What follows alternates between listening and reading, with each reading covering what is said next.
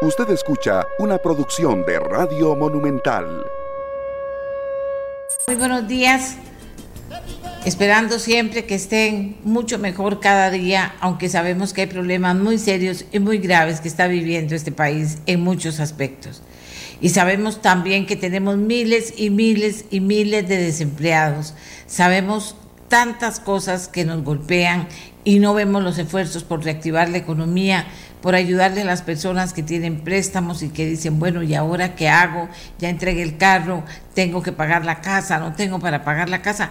O sea, un país eh, que tiene tantos problemas de ese tipo, pues está vibrando no todo lo positivo que debería vibrar, a pesar de que los costarricenses son muy positivos. Eh, y menos con juego de la selección, imagínate. Hay mucha gente que evade finalmente y que y que le da mucha importancia al juego en la selección, pero que inmediatamente que termina el partido al día siguiente tiene de nuevo los problemas encima, los problemas encima. Y eso debería preocuparnos. Decirles también que el 7 de octubre del 2007, Costa Rica aprobó por medio de un referéndum la firma de un tratado de libre comercio con Estados Unidos, Centroamérica y el Caribe con una diferencia muy ajustada, 3.22% de diferencia entre el voto sí y el voto no. ¿Lo recuerdan ustedes? Bueno, hay gente mucho más joven que no lo recuerda. Todo un movimiento en este país por el tema. Y el 7 de octubre de 1919 en los Países Bajos se funda la compañía KLM. ¿Qué es la compañía KLM? Es la más antigua compañía aérea todavía en funcionamiento. Y ahora amigos y amigas, un poquito de lo que vamos a, detallar esta mañana. El juzgado de educación de ejecución de la pena levantó la prohibición al Ministerio de Justicia para referirse a temas penitenciarios de cárcel de San Sebastián. 22 niños internados por COVID y la UCI, Unidad de Cuidado Intensivo, llena en el Hospital Nacional de Niños. La OPS dice que la vacunación contra la COVID, la gente me dice, ¿por qué se dice el COVID? Otros dicen la COVID. El COVID es el virus, la COVID es la pandemia. Entonces, les digo, eh, la vacunación contra la COVID en Nicaragua, Jamaica y Haití, oigan ustedes, y eso está a la par de nosotros. Yo no sé cómo estaremos manejando los números y las investigaciones, pero eso está ahí a la par. En Nicaragua, Jamaica y Haití no llega al 10%. Esa es la realidad. Por segunda vez, la Contraloría General de la República anuló la adjudicación para proveer Internet en escuelas y colegios públicos como parte de la red educativa del Bicentenario, un plan que impulsó el gobierno en el 2018. La Contraloría dispuso anular el acto de adjudicación a la empresa Ufinet Costa Rica S.A. por un monto total anual de 7.3 millones de de dólares debido a las serias deficiencias detectadas en la adjudicación, entre comillas, especialmente en el análisis efectuado por la Fundación Omar Dengo de los proyectos aportados por los oferentes como prueba de su experiencia, según lo requerido por el cuartel de contratación. Esto no es noticia menor, esto es muy importante, ¿verdad? Por eso no hay que ser tan rimbombante para la foto somos muy rimbombantes y en la ejecución y la gerencia de un proyecto no lo somos. Pero es una necesidad enorme. Y vean los precios por dónde van, no sé, estas empresas, vean los precios por dónde van. El negocio de la vida. Pero en fin, deberíamos pedirle también, yo no sé, cómo podemos hacer para pedir que esos precios no sean tan exorbitantes, a dónde podemos pedir, qué podemos hacer eh, anual bueno, ya quedó listo para votarse en el plenario el proyecto sobre cannabis medicinal. Las empresas deberán pagar un 1% de impuestos sobre ganancia de cannabis medicinal. No entendí por qué, pero en fin, para asegurar controles, dicen, en el uso de los productos. Manejo eficiente de la, oigan qué noticia más importante, esta es la buena noticia de hoy. Manejo eficiente de la liquidez de las instituciones públicas. ¡Wow! Dice uno, qué belleza. Centralización y mejor manejo permite ahorro en el pago de intereses alrededor del 0.5% del Producto Interno Bruto anual. ¿Cuánto es eso en colones? Bueno, aproximadamente 190 mil millones anuales, imagínense en un contexto, como todos conocemos ya, de alto nivel de endeudamiento. Y por eso digo que es una excelentísima noticia. Ahora la gente dice, ¿qué es esto? Eficiencia, sabemos lo que es, que es liquidez en instituciones públicas. Bueno, de eso vamos a hablar hoy con la Contralora General de la República y también con la Presidenta de la Asamblea Legislativa. Es la buena noticia de hoy y yo creo que de toda la semana. Ahorita venimos con ellas. Pero mientras tanto, invitarlos a que nos acompañen. También vamos a tener un tema de cannabis medicinal bien interesante para que usted esté atento. También vamos a seguir la difícil ruta de los escáneres en Costa Rica y de las empresas que han pretendido hacer eh, alianzas público-privadas para poder tener los escáneres en nuestro país en funcionamiento. Pero ya hay un proyecto de ley que recibió primer debate y la gente está totalmente en la Asamblea Legislativa comprometida con este tema para tener escáneres en los puertos, en los aeropuertos, en las fronteras de Costa Rica. Las cosas avanzan a paso lento, pero avanzan. Así que vamos a hacer nuestra primera pausa, Costa Rica, y como les decía, cuando regresemos la noticia importante, la buena noticia de hoy, manejo eficiente de la liquidez de las instituciones públicas. La pausa y regresamos. Amigos y amigas, ustedes han visto, como les decía, nuestra voz es la misma, la misma de siempre, con las mismas preocupaciones, con los mismos temas, yo 24/7 trabajando con ustedes, eligiendo los temas, hablando con ustedes, invitándolos, estudiando cada tema, eso sigue igual, pero hay algo diferente que lo hace ver más bonito.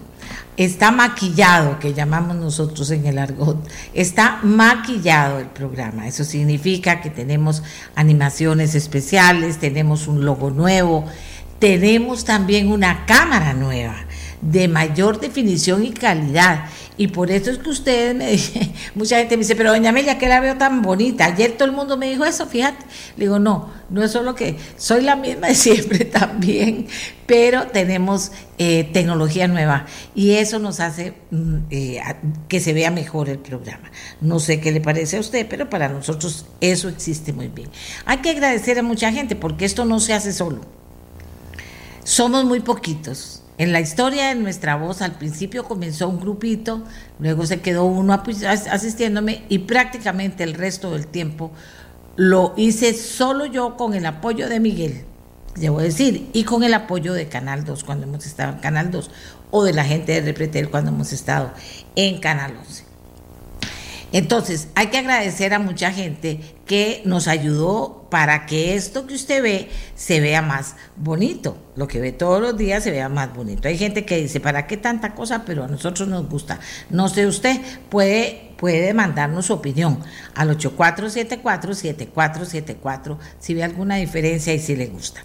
Pero hay un agradecimiento que quiero hacer muy especialmente al campus creativo de la U Latina a su decano Cristian Bonilla y en especial a Catalina González, coordinadora del campus, por el trabajo de la animación de la nueva gráfica de nuestra voz. Gracias compañeros, también a los compañeros de ameliarueda.com, pero muchas gracias porque quedó lindísimo, lindísima la nueva gráfica. Y ahora sí ya estamos listos para tocar un tema que no es difícil si le prestamos atención es un proyecto de ley que está en la Asamblea Legislativa que se llama, ya les dije, manejo eficiente de la liquidez de las instituciones públicas. Yo le agradezco muchísimo a doña Marta Costa, Contralora General de la República, Y, eh, y, por supuesto, ya la tenemos con nosotros a doña Silvia Hernández, presidenta del directorio legislativo. Doña Silvia es economista. Doña Marta, la Contraloría elaboró el proyecto y ya se presentó. Y ya ha tenido camino el proyecto, pero tenemos que entender de qué se trata para ver la trascendencia que tiene y por qué digo yo a cada rato que es una excelente noticia y tal vez la más importante de mucho tiempo aquí en el programa. Muy buenos días, señora. Doña Silvia, buenos días. Doña Marta Acosta, Contralora General, muy buenos días. Yo creo que empezamos con doña Marta para que facilito nos explique esto de liquidez de las instituciones, de, cómo la eficiencia puede ayudar a ahorrar, eh, de todo esto que conlleva un proyecto que realmente deberíamos entenderlo todos los costarricenses para apoyarlo, por supuesto. Doña Marta, buenos días. Muy buenos días, doña Amelia, a usted, eh, a toda su audiencia, un saludo muy especial para todos, para doña Silvia Hernández, por supuesto, también. Eh, me gustaría primero, si me lo permite, contextualizar cómo se origina esta idea, doña Amelia, porque surge del deseo de contribuir a unas finanzas eh, públicas sanas para que seamos más transparentes y más eficientes en la forma en que los recursos públicos se transforman en servicios a la ciudadanía. A mí me parece que eso es muy importante. Y la Contraloría ha venido diciendo mucho en auditorías, en comparecencias y en otros documentos sobre la situación de las finanzas, pero en esta ocasión, como lo hemos hecho, hecho en otras, pues quisimos dar un paso más adelante y hacer este aporte, hacer esta propuesta que nos parece a nosotros que dentro del tema de las finanzas públicas es muy importante. Esto surge cuando en el año 2020, en agosto, eh, asistimos a la Comisión de Reforma del Estado eh, hacer algunas de las propuestas. Ahí dijimos que las finanzas públicas, la gestión de las finanzas públicas costarricenses es desintegrada y que eso no aporta en nada a la situación que tenemos actualmente. Después de que dijimos eso en esa comisión, dijimos, aquí hay que estudiar, hay que profundizar este tema más. Y surge entonces eh, la idea, o identificamos más bien que el manejo de la liquidez, el modelo que tenemos actualmente, es un modelo que no está ayudando, que si quiere más bien está limitando esa eficiencia y esa transparencia. Y de ahí surge la idea. Y doña Amelia, estamos muy satisfechos que en un año logramos presentarle a la Asamblea Legislativa este que fue acogido por los señores diputados, entre ellos, por supuesto, doña Silvia Hernández, y que esperamos eh, el tema se discuta. Como usted lo dijo, doña Amelia, es un tema bastante especializado, pero que tiene un fin y que ahorita lo voy a explicar. Eh, voy a tratar de ser lo más, eh, digamos, llana posible este, y que venga la discusión, porque este es un tema de fondo, doña Amelia, y nosotros en el país este, no estamos tomando grandes decisiones de fondo y me parece que esta es una y que amerita la discusión. Entonces, sentémonos, discutamos, ya eso está en, el proceso de consulta a las instituciones y me parece que es una oportunidad país. ¿Y por qué el manejo eficiente? Entonces ahora voy a explicar un poquito, un poquito más en qué se origina, porque todos sabemos que en los últimos 10 años el país ha venido este, viviendo una situación vulnerable en materia de las finanzas públicas. Todos ya sabemos eh, de las brechas entre ingresos y gastos, del déficit fiscal del año pasado en un 8% del PIB. Eh, para el año entrante se está proyectando un, un, nivel de endeudamiento del 74% y esto del PIB y esto obedece a esas brechas eh, entre los ingresos y los gastos que nos han llevado a este nivel de endeudamiento, ¿verdad? Para el año entrante nuestro presupuesto este, va a estar financiado con endeudamiento en cifras cercanas al, 50%. Entonces, todo esto, eh, situación nos, nos impulsa a implementar o a presentar iniciativas, a discutir iniciativas que contribuyan a ese uso más eficiente de los recursos, porque hoy más que nunca tenemos que ser eficientes, ya ustedes todo lo ven, ¿verdad? Una institución se queja de falta de recursos, la otra que le aplican la regla. O sea, estamos viviendo una situación, digamos, este, cada vez más estrujada. Entonces, ¿por qué, la liquidez, que es, que es, digamos, el efectivo en el sector público, la plata?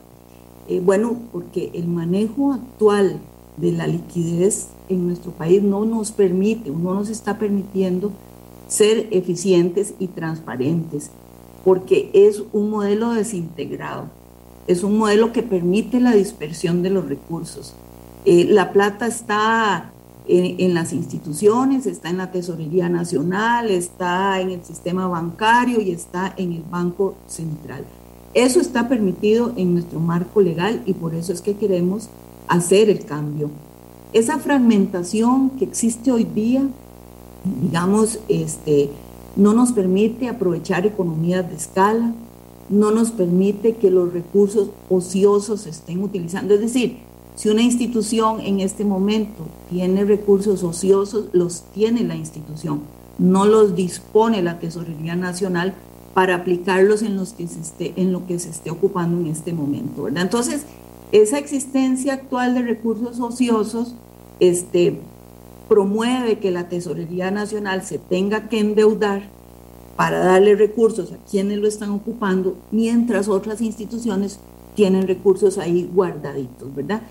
Tampoco el, el, modelo actual nos permite dar una buena trazabilidad sobre los recursos, dónde se origina, por cuáles canales pasa, que son un montón de canales, este, o tubo, le decimos nosotros, por donde pasa el, el dinero, este, para finalmente hacer el gasto. O sea, eh, eh, toda esa parte eh, es, es poco transparente, entonces no hay una buena trazabilidad, ¿verdad? No estamos como país aprovechando las, las, las digamos, plataformas tecnológicas que hoy tenemos para poder captar bien los ingresos, administrar la liquidez y también para ejecutar los pagos de la mejor manera.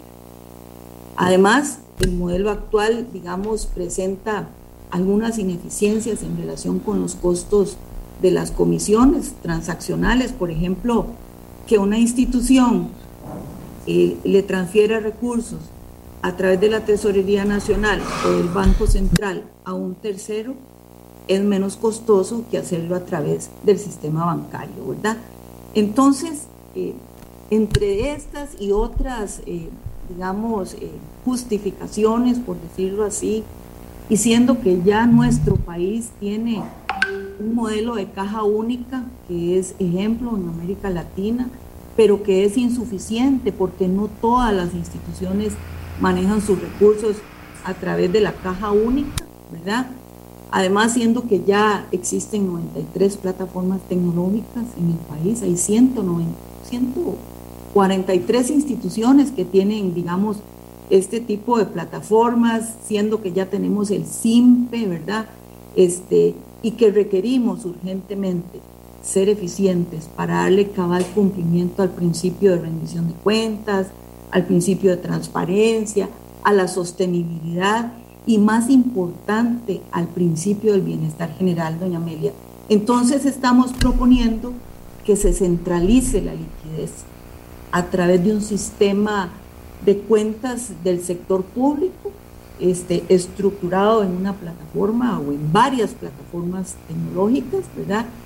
Este, para que esa, esa liquidez esté ahí y los recursos se encontrarían depositados en el Banco Central, quien ejercería como cajero general, ¿verdad? Y la tesorería este, desarrollaría y administraría el sistema. Esto en coordinación con el Banco Central, por supuesto, porque aquí hay que asegurarse de la interoperabilidad de la plataforma, con el SIMP, etcétera, ¿verdad?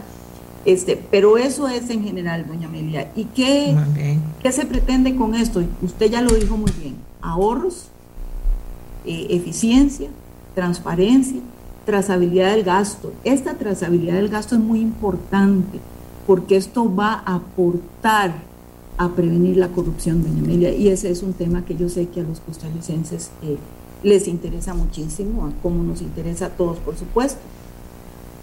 Y tal vez ya para terminar con, esta explicación, este, con este sistema buscaríamos también eliminar esa práctica que tenemos hoy día, que es como, como dije antes, eh, que la tesorería busca fondos, se endeuda este, para que las instituciones este, puedan operar. Sin embargo, en muchas ocasiones, doña Amelia, no la, no la, no la están operando, sino que la plata la tienen guardada, este, compran bonos del gobierno, entonces el gobierno primero se, se, endeuda para, para, darle la plata, pero luego también les tiene que pagar intereses. Y yo creo que esa práctica hay que irla erradicando este, con el propósito de que seamos más eficientes. Y cuando digo ahorros, eh, nosotros este, vamos más allá del punto 5, doña Amelia, es un 1% del Producto Interno Bruto, porque hemos estimado, la Contraloría hizo un estudio que es un 0.5 eh, de ahorro de PIB, de ahorro en intereses, es un 0,1% del PIB en, en, en, comisiones y es un 0,4% del PIB en costos operativos de las instituciones. Entonces, doña Amelia, yo creo que esta es una oportunidad, eh, creo que el proyecto hay que discutirlo, este, no es sencillo, eh, pero, dicen, pero, pero dicen que cuando uno logra este, rebasar esos desafíos o alcanzar desafíos, pues vendrán grandes ventajas. Pero primero tenemos que discutirlo y ojalá que se comprenda que lo que aquí se busca es eficiencia, es transparencia.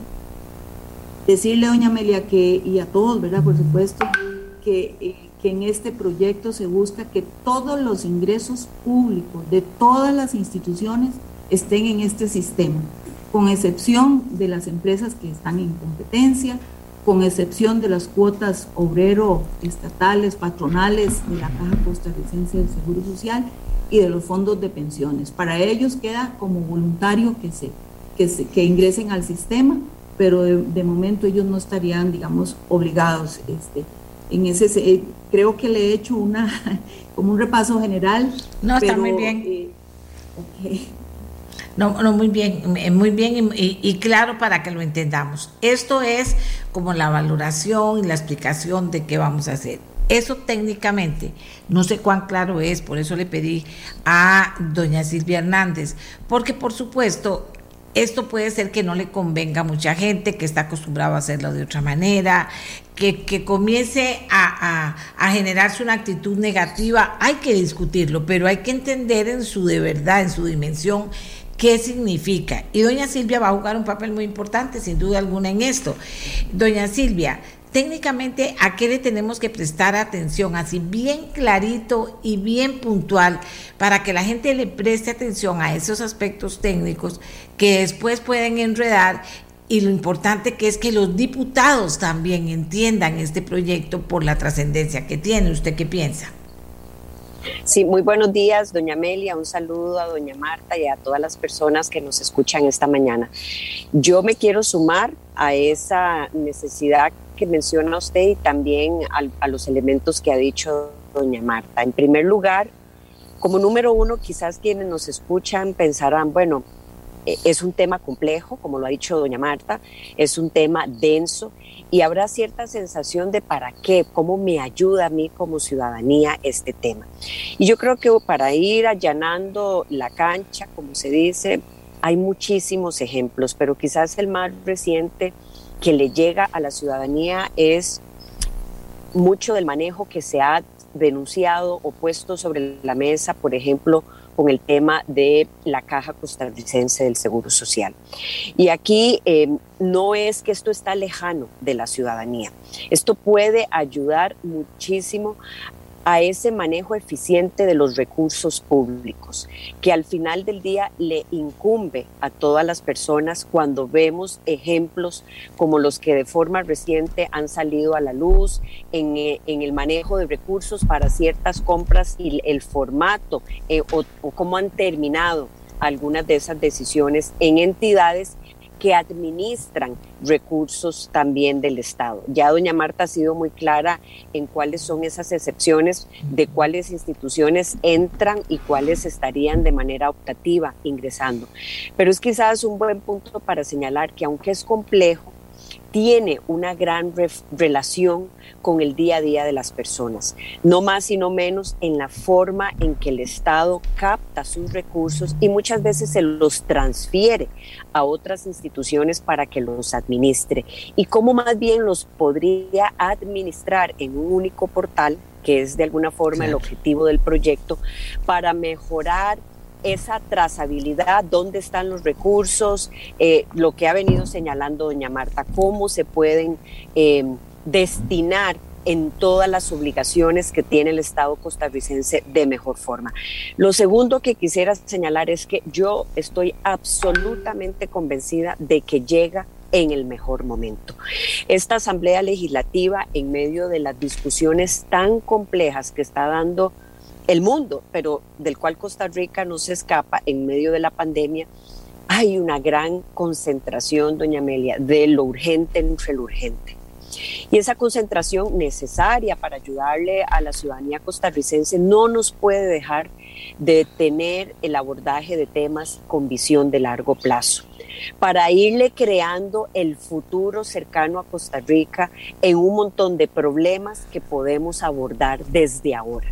Un ejemplo claro es este proyecto de ley, que además se complementa, y por qué digo en el mejor momento, de ahí, fíjese usted, doña Amelia, que hace unos meses atrás, con la misma ayuda de la Contraloría, esta Asamblea Legislativa, como pocas en la historia, aprobó una reforma integral de contratación administrativa este gran proyecto de ley que tanto se discutió en su programa, el que ahora se pueda contar con un instrumento como este, que ya no solo eh, ordena las compras del Estado, sino también los recursos para llevar adelante esas compras del Estado, me parece que es integral. Y recordemos también que la Asamblea Legislativa aprobó uno de los préstamos más importantes para llevar adelante el proyecto conocido como Hacienda Digital.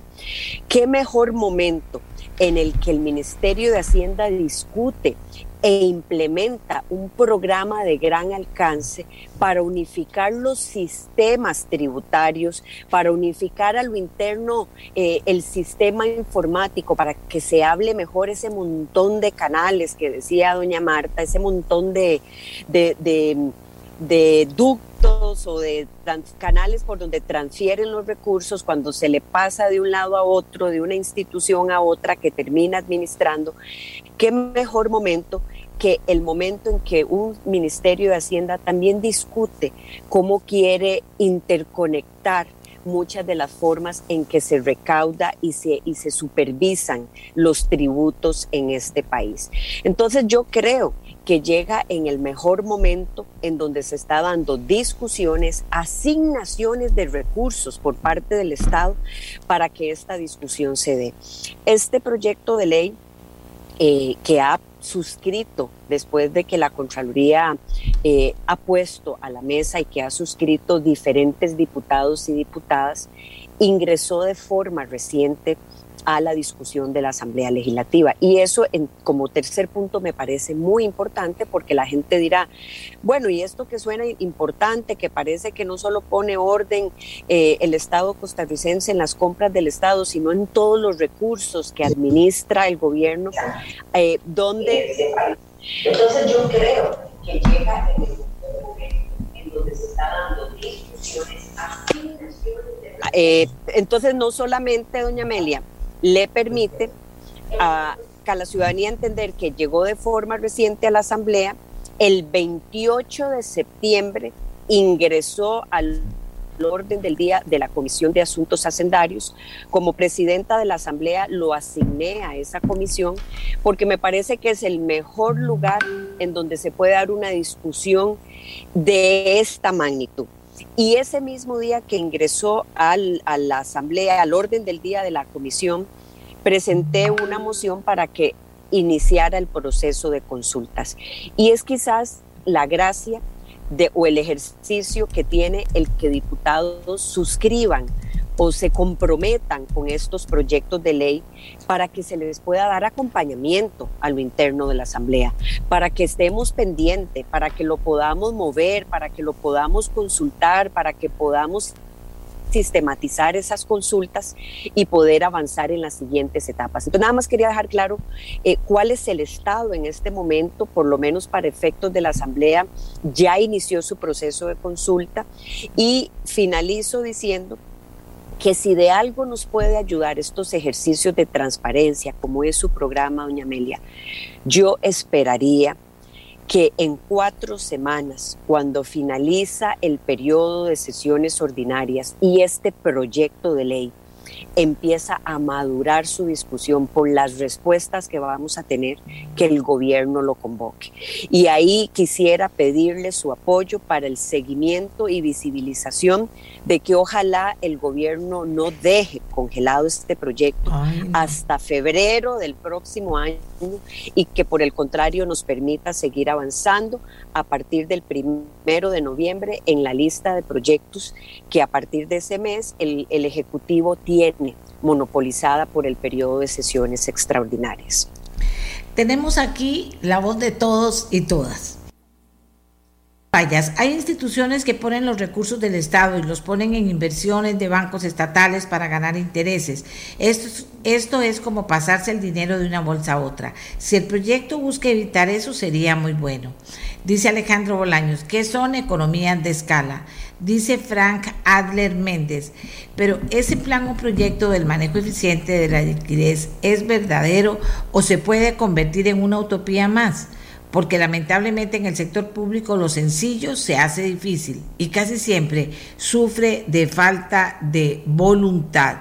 Aquí tengo más. Tengo muchos, pero vamos a, sacar. Dice, es un excelente proyecto, esa caja única, dice un economista, don Juan Manuel, esa caja única será la mayor solución en el que el país necesita para ser eficiente y para que los recursos públicos se usen de una manera adecuada. Ahí cualquiera que se ponga oponga este proyecto es porque quiere seguir en la línea de corrupción, malversación, ideológicamente también quebrar al país, dice. Evitará casos como el de Recope, que mantiene bonos de deuda por miles, por más de 80 millones de dólares, 57 mil millones de colones en utilidades no distribuidas y ahora está pidiendo el aumento número 11 de combustibles. Dice aquí, también minimiza los costos de transacción, evita las áreas grises de las colocaciones de las instituciones en la banca y muestra una gobernanza transparente.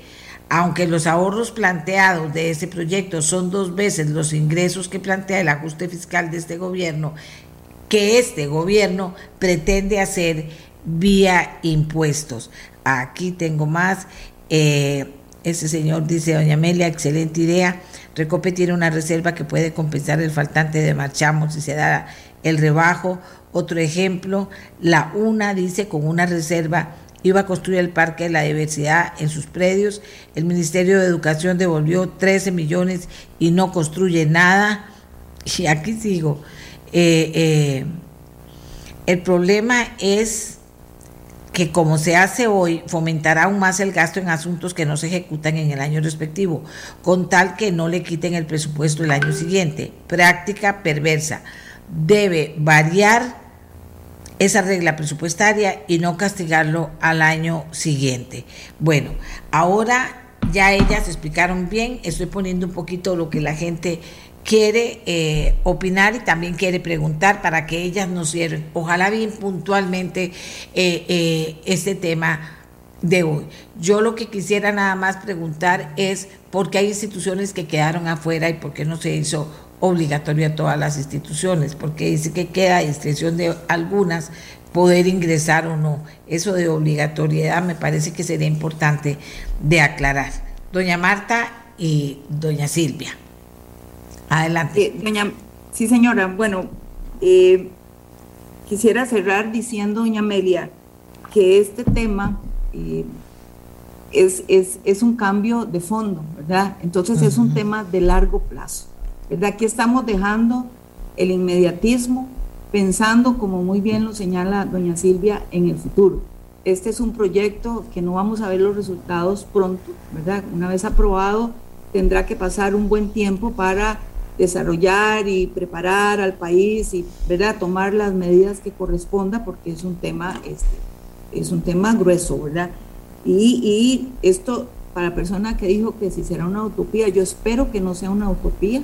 La Asamblea Legislativa va a contar con el acompañamiento eh, técnico de la Contraloría General de la República, este, así como lo hemos hecho con el artículo, la reforma del 176 a la Constitución o la ley de contratación pública o los órganos desconcentrados de su presupuesto, la Contraloría va a estar ahí presente porque es de nuestro mayor interés este proyecto que finalmente tiene un propósito, doña Amelia, y es el mejor uso de los fondos públicos y uso de los fondos públicos de manera eficiente y de manera transparente.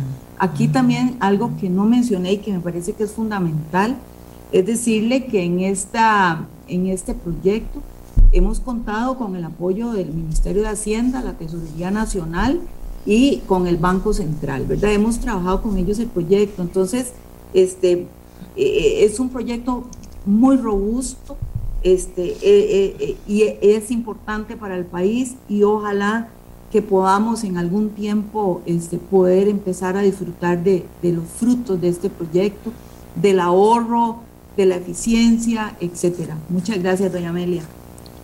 No, no, a usted, doña Silvia. Doña Amelia, para atacar la crisis fiscal, para atacar muchos de los problemas que tiene el Estado, se requieren estas discusiones. ¿Cuáles discusiones? Las complejas, y tal vez las muy técnicas. Proyectos como estos son muy difíciles y por su naturaleza técnica no siempre reciben tanta atención e importancia, pero este es o esto es lo que más termina aportando al país. Cuando asumimos este, en este directorio este último periodo, este legislativo, este último año, eh, yo misma lo titulé una última legislatura para la próxima década. Y el que podamos empezar a tener estas discusiones, como se han dado con el tema del ICE y otras de fondo grueso, solo puede ganar Costa Rica. Con respecto a las preguntas puntuales sobre economía de escala y si esto es una utopía, yo quiero insistir en el último punto. Este proyecto de ley llega llega con una construcción muy seria, con un acompañamiento técnico muy serio por parte de la Contraloría General de la República, de otros actores, incluyendo el Ministerio de Hacienda, pero además lo suscriben un conjunto de diputados y diputadas muy importante, empezando por los jefes, jefas de fracción, la presidencia de la Asamblea Legislativa, de manera tal que también llega con un apoyo político importante. El que podamos caminar, hacerle las modificaciones que sean necesarias, es lo más normal en un proyecto de ley que inicia su proceso de análisis, de, cambios en la Asamblea Legislativa.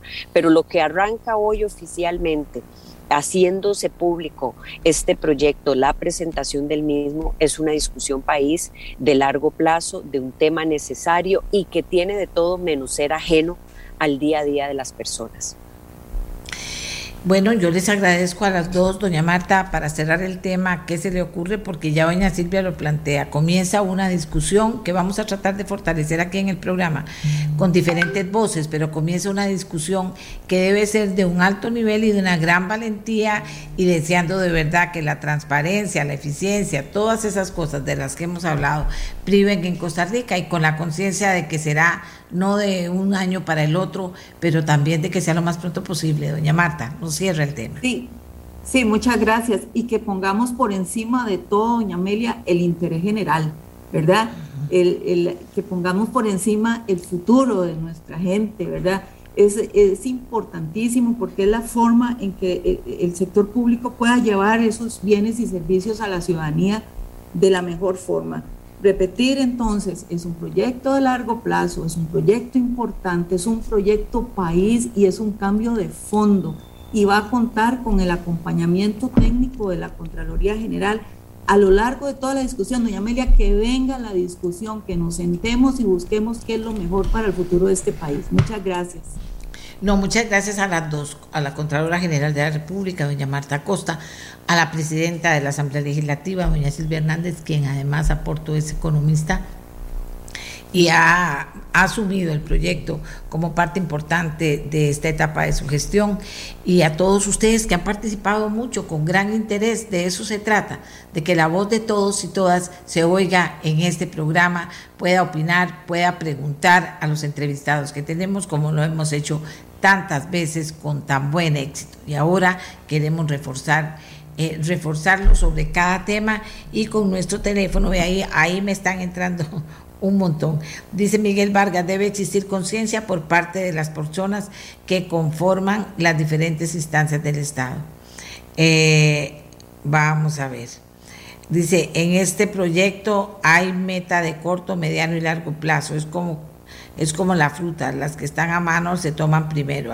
Así que debe, dice Mario Gutiérrez, así que debe haber eh, cosas que se puedan alcanzar pronto y no esperar años, como dice doña Marta. Bien, un tema importantísimo, recuerden, liquidez de las de las en las instituciones públicas, transparencia en el manejo de los dineros, o sea, cosas que vamos a ir profundizando para que usted como costarricense esté clarísimo, clarísimo y pueda opinar con propiedad.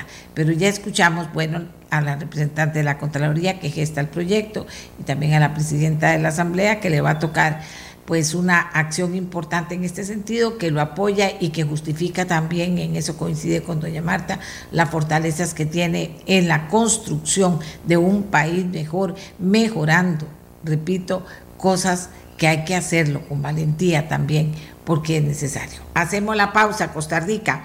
Y recuerden que aquí hablábamos de que se aprobó en primer debate el proyecto de los escáneres en fronteras, en, en, todos los puertos, en los aeropuertos, etcétera. Y decíamos que qué belleza que eso había pasado. Porque aquí en el programa, tiempo atrás, habíamos asumido también con mucha fuerza el tema de por qué no aceptábamos los escáneres de China y aquellas discusiones. Bueno, hubo un proyecto, se aprobó en primer debate, pero hay muchas historias de por qué son esas cosas que uno dice, pero ¿por qué no se ha podido poner los escáneres. ¿Qué significa? ¿Quiénes han estudiado y tienen datos de qué significaría esto? Bueno, cuando regresemos vamos a hablar con ustedes sobre algo importante. Los escáneres tienen una ruta llena de piedras. Vamos a hablar de un ejemplo. ¿Cuántos años llevó? ¿Qué planteó? ¿Qué hizo? ¿Y qué pasó? Vamos a hablar solo de un ejemplo en esta ruta llena de piedras de poder instalar escáneres en este país y también volver a valorar qué significa para el país tener escáneres en estos lugares. Ya volvemos. Es fuerza que cambia. Costa Rica, que a cada rato nos preguntamos, pero ¿por qué no se puede hacer tal cosa? ¿Por qué no se pudo si estaba todo listo? ¿Por qué ese proyecto el gobierno no lo impulsó en la asamblea? ¿Por qué? ¿Por qué? Y nos quedamos con grandes eh, eh, lagunas, porque las respuestas nunca obedecen realmente a la pregunta que se hace. ¿Por qué no se pudo? ¿Por qué no se puede? Bueno, ahora hay una ley y entonces sin duda alguna Esperamos que sea una realidad, hay que reglamentarla, hay que comenzar con el proceso. Pero ¿qué ha pasado entre tanto en Costa Rica? A nadie le importó que no, que, que, que no tuviéramos escáneres. la gente opinó, pero se le olvidó. Con el último gol de la CL se le olvidó.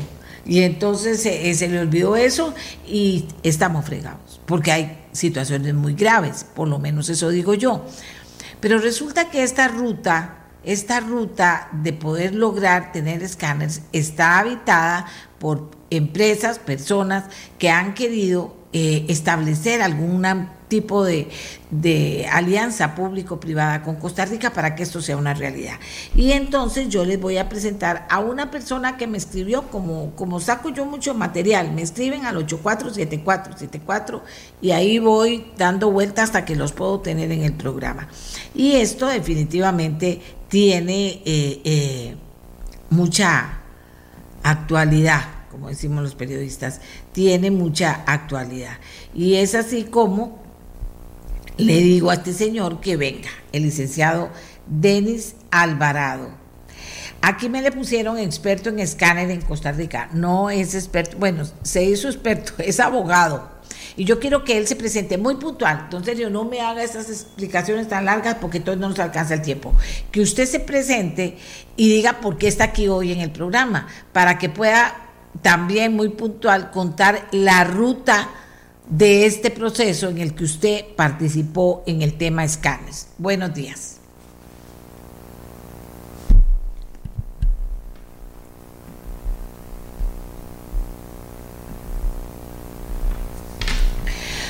Señor, tiene el micrófono apagado, tiene el micrófono apagado. No sé cómo vamos a hacer para indicar eso. A ver, don Denis. sí. ¿Está listo? Buenos días, disculpe, sí, ya. Ok. Eh, primero que todo, buenos días a usted, doña Amelia, y a toda su estimable eh, audiencia en este programa, el más escuchado de este país en cuanto a temas de opinión nacional. Eh, yo soy abogado y este, soy el representante legal de la empresa Operadores Internacionales de Escáner o ISA. Eh, nuestra empresa es parte de un consorcio canadiense llamado International Scanners Incorporated.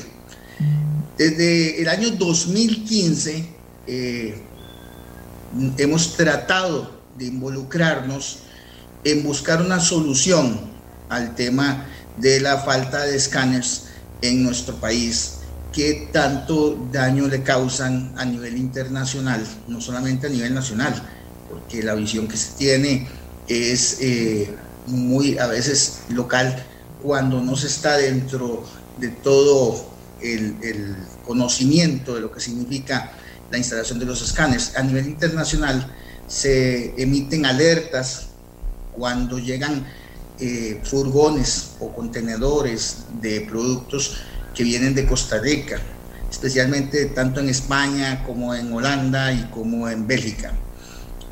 ¿Por qué? Porque al no existir un sistema que garantice que los contenedores que salen del país, al igual que los que llegan, traen lo que deben de traer y llevan lo que deben de llevar, esto eh, proporciona este, el espacio adecuado para que personas este, con eh, intenciones criminales puedan actuar.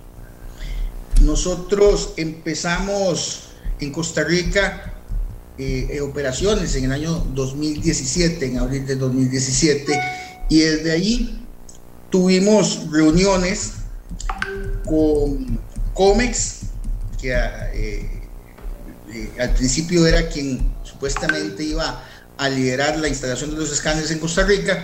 Tuvimos reuniones con Luis Guillermo Solís, con don Alexander Mora, que era eh, tanto el presidente, señor presidente en ese momento como el ministro de Comercio Exterior y don John Fonseca, cuando se hablaba de aquel famoso tema de la instalación y la falta de funcionamiento de los escáneres chinos. Eh, nos dieron que nos dijeron que había un entusiasmo y una eh, iniciativa por parte del gobierno para que todo esto comenzara a caminar y se emitió desde el 2015, unos dos años, se había emitido la directriz 029 del Ministerio de la Presidencia, que era una directriz que buscaba que, estos escáneres efectivamente comenzaran a funcionar en el país. Eh, doña Amelia, más que entrar a, a conocer el tema de, de, cómo funcionan los escáneres, o cuáles son las tecnologías. Yo lo que vengo a contar hoy es la historia de una empresa que vino a Costa Rica con la mejor intención de solucionar un problema que urge y que ha tenido que pasar este calvario. Primero, tuvimos que coordinar con COMEX.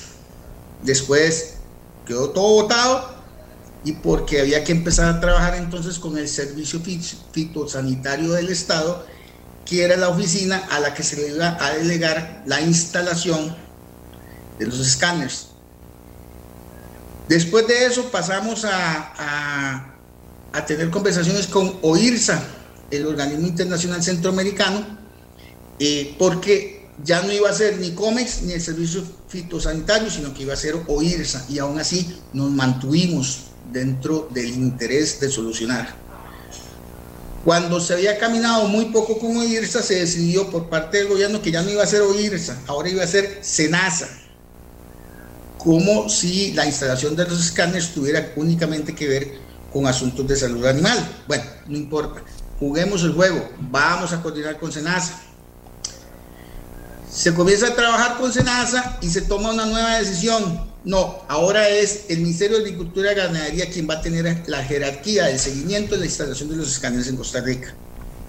Bueno, está bien, vamos a trabajar con el MAC. Después de que estamos trabajando con el MAC, se decide nuevamente por parte del gobierno que ya no es el MAC, ahora va a ser la CONAFAC. Qué horror. Es una comisión interdisciplinaria que incluía a diferentes instituciones del Estado con empresas públicas y empresas privadas.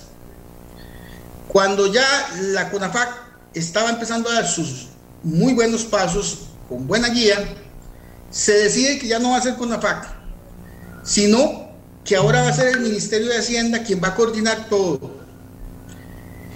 Y entonces, doña Media, al día de hoy nos ha tocado coordinar con tres distintos ministros, con doña Rocío, con don Rodrigo y con don Elian. Pero después se decide que no, que eso va a ser con, viceministros. Entonces empezamos a coordinar con don Novia Costa, con don Vladimir Villalobos y con doña Alejandra Hernández. También con tres directores de aduanas, con don Juan Carlos Gómez, con don Gerardo Bolaños y otra señora que ya no puedo recordar de tanta gente, con la que nos han tenido que estar pasando, que son los que supuestamente van a tomar las decisiones. Sin embargo, eh, hace aproximadamente un año, un poquito más, se tomó una decisión que todos los que estábamos involucrados en la búsqueda de soluciones de escáner pensamos que le iba a poner punto final al asunto, que era trasladarle la responsabilidad al Consejo Nacional de Concesiones para que este por fin este, publicara una licitación o hiciera una invitación para que se solucionara el tema. Eh, nosotros entramos con toda la confianza del mundo y recibimos una invitación, creo que fue en febrero de este año, donde se eh, convocaba a diferentes empresas que estuvieran interesadas para que presentáramos eh, una iniciativa de obra público privada para solucionar el tema de los escáneres. Nosotros pensábamos que ahora sí. Tuvimos la suerte, o no sé si es que fue tal vez la candidez, de creer que al haber sido la única empresa que presentó una, eh, un planteamiento para hacer un proyecto de este tipo, el camino ya había quedado allanado. Cuando nosotros presentamos eh, el proyecto estábamos presentando en una solución integral que abarcara absolutamente todos los puertos de entrada y de salida de mercaderías de este país. ¿Cuál es la, sorpresa? Cuando en las primeras conversaciones que tenemos con el CNC nos dicen, vean, eh, los aeropuertos Moín y Caldera no están incluidos, sáquenlos de ahí. Bueno, está bien, ya sacamos entonces de esos, de, esos puertos. Y entonces ya nos dijeron después que eh, y creo que era Canoas tampoco iban. Bueno, está bien, entonces tampoco vamos con esas. Y al final, después de un par de reuniones que tuvimos con el CNC, se llegó al punto donde únicamente podíamos presentar oferta de solución de instalación de escáneres en Peñas Blancas, tablillas en el norte, vean, en la zona norte, al fin después Paso Canoas y Zixaola, o sea, solamente cuatro puntos. ¿Qué es lo que sucede cuando se hace esto? Bueno, es una forma muy, muy inteligente de elevar los costos. ¿Y qué significa eso? Bueno, cuando un país tiene 8 o 9 puertos, o puestos más bien, de entrada y salida de mercaderías, y usted reduce la oferta que se puede hacer a menos de la mitad, pues obviamente los costos se van a disparar. Y como nosotros nos quisimos mantener, a pesar de todas las trabas que nos ponían y los cambios que nos hacían, a la hora que presentamos la iniciativa, ahora nos venimos a enterar de forma eh, extraoficial, porque no nos han formalmente dicho esto, pero sabemos que hay una comisión técnica que eso es lo que mandó a decir, que los costos de la, de la elaboración de la, de la prefactibilidad eran muy altos. Y por supuesto que son altos. Y van a ser altos para cualquier empresa si usted le quita los puertos más interesantes para el proyecto. ¿Cómo se va a beneficiar este país teniendo tecnologías de punta en cuatro puntos terrestres, mientras que en Moín y Caldera mm, queda a la libre determinación, según está pretendiendo el gobierno, de los concesionarios, cosa que en realidad no le debería corresponder a los concesionarios y así lo ha dicho la Procuraduría General de la República. Entonces, a pesar de que incluso, se lo, como, se lo cuento como una anécdota, hace cinco años nuestra empresa le ofreció al Estado, en la reunión con Luis Guillermo Solís, le ofrecimos instalar gratuitamente todos los escáneres en todos los puntos de ingreso y salida de mercaderías de Costa Rica, a cambio únicamente de un monto del el costo que se le iba a trasladar a los usuarios por el escaneo de los contenedores. Entonces, cuando se decía en aquel tiempo, tanto en aquel tiempo como ahora, que es que el Estado no tenía el dinero para hacer la inversión, eso tampoco era cierto. Porque al menos nosotros podemos comprobar y tenemos aquí cualquier cantidad de documentos que se presentaron a los diferentes gobiernos y a los diferentes ministros, donde ofrecimos la solución gratuitamente para el Estado, donde incluso le ofrecíamos al Estado quitarnos el problema famoso de los aforadores. ¿Por qué? Porque ya no iban a ser los aforadores los que tuvieran acceso a decir cuál sí y cuál mercadería no, sino que a través del mismo contrato, el operador de los escáneres, obviamente en debida coordinación con las autoridades correspondientes, va a tener el control sobre el acceso y la salida de los contenedores. ¿Esto qué puede permitir? Bueno, eh, perfectamente una mayor agilidad en relación con eh, el manejo de las mercaderías, pero además una mayor tranquilidad en el sentido de que el gobierno va a tener un aliado no interesado del más alto nivel que se responsabiliza por el manejo adecuado de la entrada y la salida de las mercaderías. Entonces, cuando hablamos de que el gobierno no tenía el dinero en realidad podía ser cierto que no tenía el dinero, pero no era cierto que necesitaba el dinero para la solución. Entonces, cuando se dijo que la, que la opción para, eh, para, para solucionar el problema era mediante una licitación, tampoco fue cierto porque nunca en realidad se quiso llegar a cristalizar, se quiso llegar a concretar esa opción de hacer una licitación. Y cuando al fin el año pasado se dice, bueno, esto se resuelve fácil, vamos con concesiones.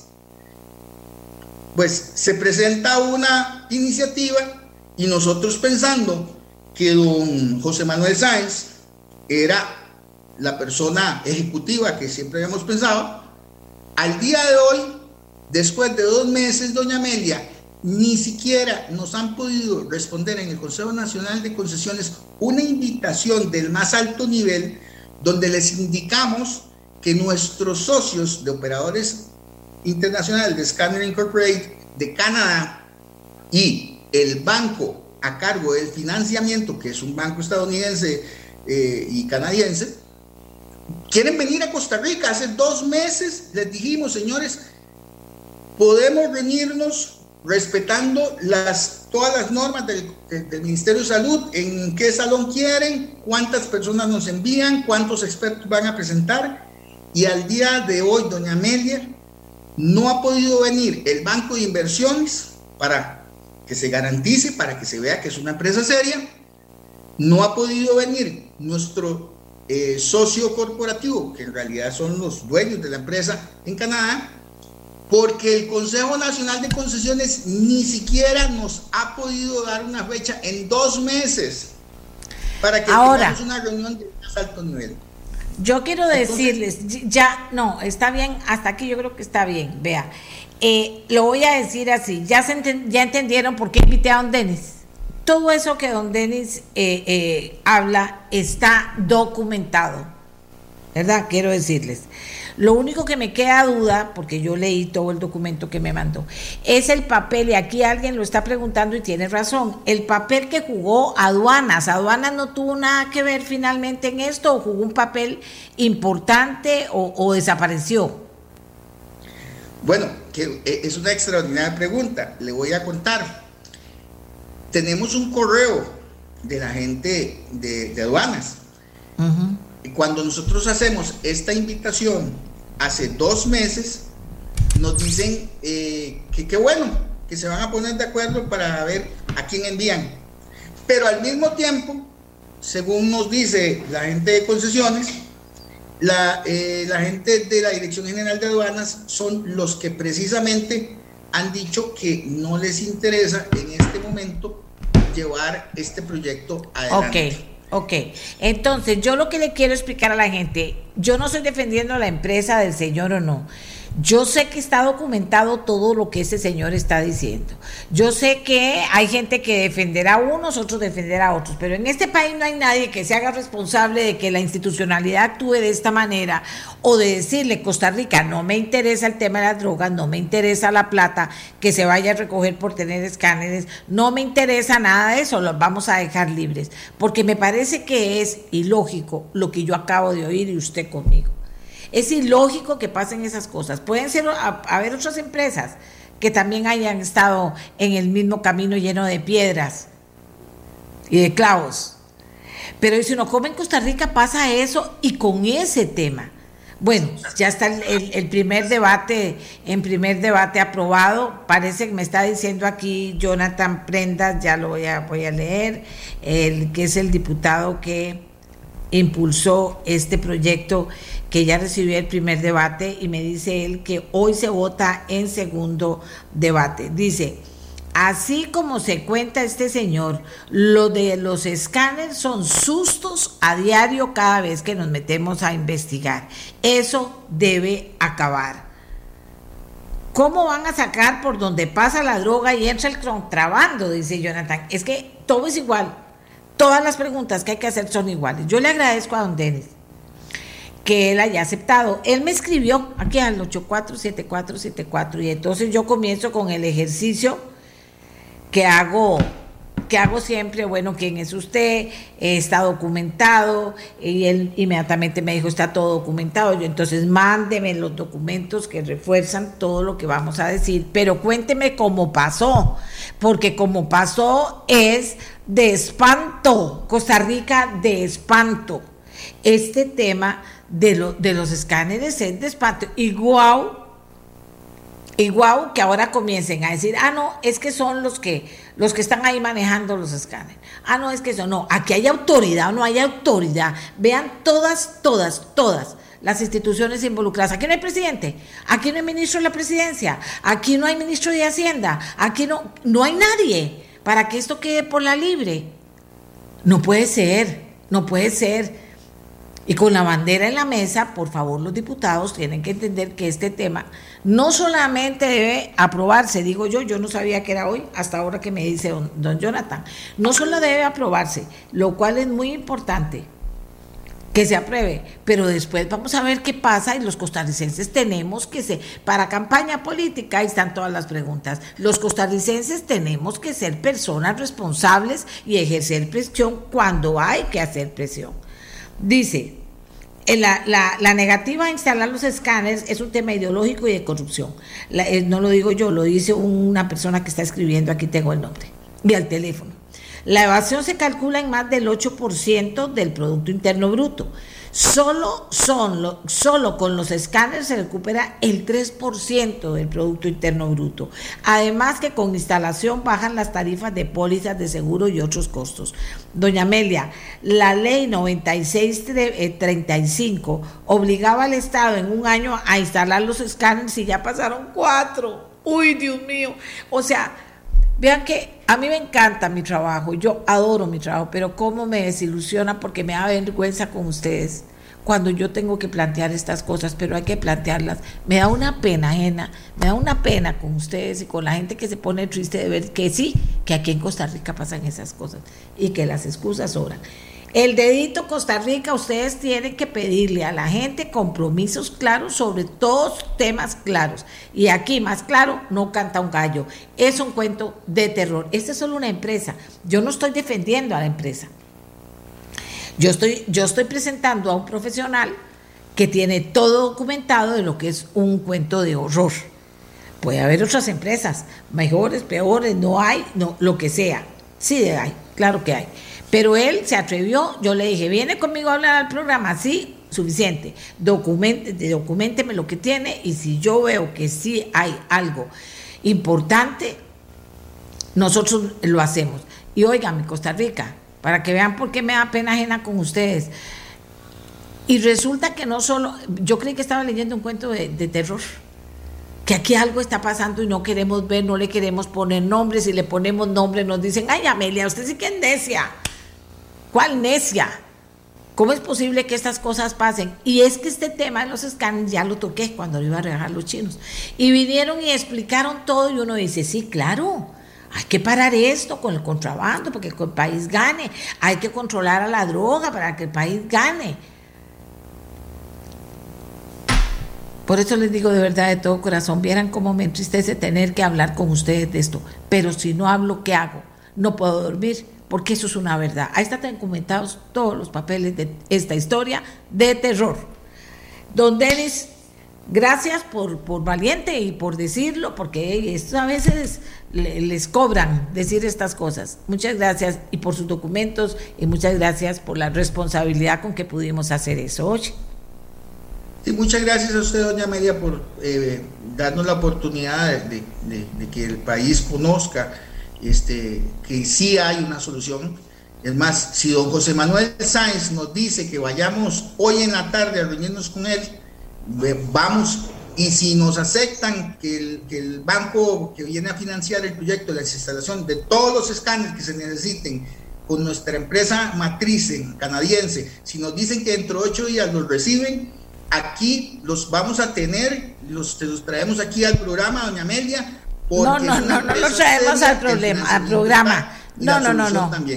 Yo le voy a decir una cosa. Dudo que usted resuelva algo a como están las cosas. Tal vez lo resuelva la ley. Aquí hay mucha gente involucrada y yo no sé por qué lo van a resolver porque hablamos de esto. O no creo, porque el tema es morrocotudo. Pero, pero yo le agradezco que usted tuviera la valentía de venir a contar las cosas. Doña Amelia, ¿por qué no insta al presidente para que él se haga responsable como lo es para que los escáneres funcionen? Porque todo este asunto está dejando un sabor muy amargo, ve lo que le digo, muy amargo de las intenciones reales para que no se instalen. Ve como la gente se deprime.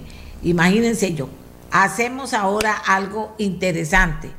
Conversamos con una persona que también está preocupada por ver cómo se resuelven esos problemas morrocotudos que hay en Costa Rica que no se mueven. Aquí todo es light, no se mueven esos programas. Uno a uno.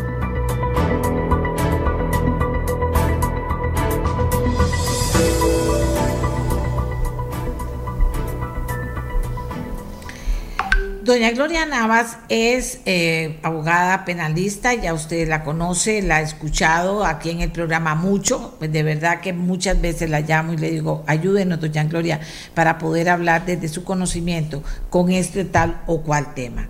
Y doña Gloria, hace rato ya viene muy preocupado por el tema carcelario. Entonces vamos a hacerle algunas preguntas que ella nos responda, porque finalmente ella está pidiendo una declaratoria de emergencia nacional. Y con esto del sistema carcelario se han dicho una y mil cosas, pero resulta que ahora en este momento hay algo que se dijo que puso a la gente en las paradas de los pelos. Vamos a ver qué nos cuente. Doña Gloria, buenos días. ¿Qué es lo que más le preocupa del sistema carcelario? No soy No. ¿Aló? Doña Gloria, ¿me escucha? Sí, sí lo escucho, doña Amelia. Buenos días. Ok, hola. Sí, señor. Es que acabo de pasar una información que es un cuento de terror que hasta que me tiene todavía como temblando. Pero lo suyo no es menor. Lo suyo no es menor. Eh, ¿Qué es lo que le preocupa exactamente del sistema carcelario? Porque es muy amplio el tema. ¿Cuál es su preocupación en este momento que la lleva a pedir declaratoria de emergencia nacional y que, y, bueno, hasta ahí, ahí le voy a ir haciendo las preguntas. Adelante. Gracias, doña Amelia. Eh, a mí me pasan las suyas que está uno privado y en la madrugada se sobresalta al pensar en todas estas circunstancias que están ocurriendo en el país, cosas que no pasan, cosas que son urgentes. Ahora usted estaba entrevistando a ese señor sobre los escáneres, que es un tema esencial en el control del contrabando, eh, de toda la falta de probidad y transparencia en las aduanas, y pareciera que las cosas no caminan y que hay lo que se dice una mano peluda detrás de todo esto que no quieren que se ejerza esos controles no solo desde el punto de vista criminal, sino por supuesto lo que significa para los ingresos en el Estado costarricense, que eso a la vez va a significar menos impuestos. Pero bueno, el tema carcelario está relacionado con eh, el sistema de seguridad nacional. Una de las preocupaciones grandísimas que tiene la ciudadanía es casualmente la problemática relacionada con la falta de seguridad ciudadana, ¿verdad? todos los feminicidios que existen, los asaltos, el tráfico de drogas, etcétera, todo eso está conectado con lo que nosotros llamamos en derecho el sistema de justicia criminal. Le doy un ejemplo de la situación que es totalmente inconcebible, confusa y de difícil comprensión cuando es el director del organismo de investigación judicial, Walter Espinosa, quien interpone un recurso de habeas corpus que es para proteger la libertad de las personas ante la sala constitucional. O sea, el director del OIJ, que es del equipo sancionador, investigador, está pidiendo libertad, está pidiendo tomar control de esa situación por vida del habeas corpus. Yo nunca había visto ni había pensado que eso podía ocurrir en Costa Rica. Son los defensores los que hacen esas gestiones, no el director del OIJ. Pero tal es la emergencia que se ha planteado que entiendo que no tenía más remedio que hacer para solucionar un tema que se califica como una jaula humana, que se califica como tortura y que nos coloca a nosotros nacional, internacionalmente como violadores de derechos fundamentales de las personas que están detenidas o en, en, cárceles en este país. Esa es la problemática esencial, la falta de soluciones en este país la falta de comprensión y ejecución de lo que hay que hacer en esta nación, que estamos en una crisis total. Pero, doña Gloria, eh, eh, usted dice, ese es el tema, y, y lo dice muy bien, pero es que aquí no pasa nada y ese ha sido un tema que ahora de verdad está al rojo vivo. ¿En qué ayuda la declaratoria de una emergencia nacional si pareciera que esto está respondiendo o a intereses muy oscuros o a falta de visión de qué hacer en el tema? Sí, es, es incomprensible. Uno no sabe si es sinvergüenzada, si es corrupción, si es una utilidad o qué es, pero no ocurre. Las cosas no ocurren. En este país estamos en una pandemia a nivel del sistema de justicia criminal, no solo las cárceles, el sistema como tal que está íntimamente relacionado con la seguridad nacional. Simplemente no se ejecutan las cosas, no se hacen las soluciones oportunas y comenzando aquí con la falta de comunicación entre la sala constitucional, entre el Ministerio de Justicia, entre los órganos judiciales y policiales que no resuelven la problemática. En la posición tardía del Ministerio de Justicia en solicitar los fondos que necesita, en el atraso en la construcción de esa cárcel en Tirraces que está hecha, pero no puede operar porque no tienen los recursos y no tienen los recursos porque la ministra de Justicia no gestionó oportunamente el presupuesto. Es decir, estamos inmersos en esa crisis de una pandemia en la cual, mediante un decreto de emergencia, como se hizo con la pandemia en temas de salud, y esto es tema de seguridad tan importante como la libertad y como la salud, para lograr de manera más expedita la tramitación de fondos y la solución del problema. Para eso es una declaratoria de emergencia, para eliminar trabas, para hacer el proceso más eficiente. Y esta emergencia debió haberse declarado desde hace mucho tiempo. Doña Gloria, ¿usted cree que se, bueno, ahí hay una cárcel que se podría habilitar, pero usted cree o, qué, o, qué, escenarios ve usted para resolver este problema? Si, si, la gente cada vez es más en número que entra al sistema carcelario en este país, antes de que haya un invento de dejar la mitad libre para, para que esto funcione, no sé cómo lo ve. Vean, aquí hay que aclarar porque la gente a veces se malentiende cuando hacen, se hacen ciertas afirmaciones. Por supuesto que nosotros estamos en contra de la criminalidad. Por supuesto que tiene que juzgarse a las personas responsables y si tienen que ir a la cárcel tienen que ir a cumplir su pena. Estamos de acuerdo en que no debe haber alcahuetería cuando la gente se suelta a libertad. Pero otra cosa es el manejo de la prisión preventiva, porque la mayoría de esas personas que están ahí hacinadas en las cárceles del OIJ en todo el país son personas que son indiciadas, que todavía tienen a su favor el principio de inocencia. Aquí se cambió el tema de la libertad por el tema de la prisión. La regla es la prisión y no la libertad. Entonces, ese exceso de órdenes de encarcelamiento es un motivo por el cual se saturan las cárceles, porque se abusa del principio de libertad y se detiene a la gente incluso por una semana, por 15 días o habiendo formas alternativas de controlar y asegurarnos de que el proceso va a estar garantizado y que las personas se van a presentar en juicio. De tal manera que uno de los grandes errores donde no hay una coordinación eficaz es entre el Poder Judicial y el Ministerio de Justicia y la investigación de los casos en los procesos en la etapa preparatoria para valorar la eficacia de la prisión preventiva y la necesidad de la prisión preventiva. Pero que todo el mundo dice, vaya para la cárcel y si alguien lo suelta, todo el mundo critica al juez. Es que hay una concepción errada sobre el problema de la libertad, sobre el encarcelamiento y el principio de inocencia que las autoridades al menos deben comprender y, coordinar para buscar esas soluciones, que las hay, las hay. Vamos a ver, hay soluciones, usted plantea algunas. Aquí me dice la gente que eso es pura novatada de un Ministerio de Justicia incapaz. ¿Quién se hace cargo, doña Gloria? ¿Quién puede mover eso? Inclusive en una emergencia nacional. ¿Quién dice que hay que hacer, gestiona que se haga bien y, y comprueba de que está funcionando? ¿Quién?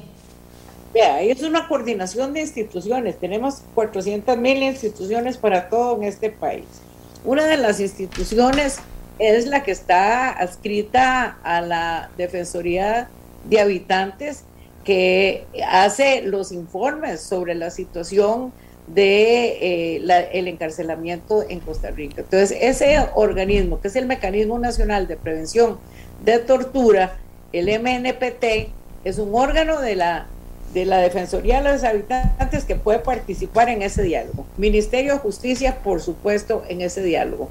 Gente de adaptación social en ese diálogo y gente de la Corte. Es comunicación y decisiones eficaces que se puede hacer. No podemos ser ya tan inútiles que estamos perdiendo este país por falta de acción cuando tenemos los mecanismos para hacer es coordinación entre las instituciones para efectos de establecer las políticas públicas necesarias y solucionar este problema. El problema se puede solucionar, no es cuestión de construir y construir y construir cárceles, no. El tema de la delincuencia es complicado, tenemos el narcotráfico y todo, pero tiene que haber coordinación, comunicación. No puede ser que cada uno esté aislado tomando decisiones sin comunicarle al otro. ¿Cómo es posible que la ministra de Justicia no haya planteado la necesidad del presupuesto en tiempo?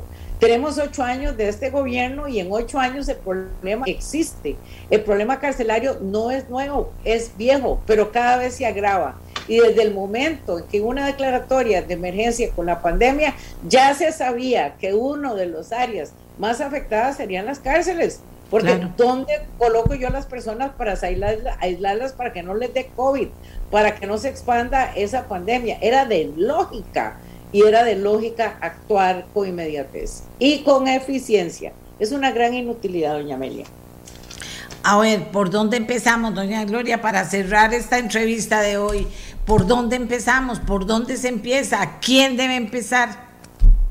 Mire, aquí están involucrados los juzgados de ejecución de la pena, que son personas, esos jueces son personas que tienen un trabajo muy difícil porque están tratando con todos estos temas que son muy delicados y también dolorosos y muy lesivos para la población. El juez de ejecución de la pena tiene experiencia en esto, tiene datos y sabe lo que está pasando.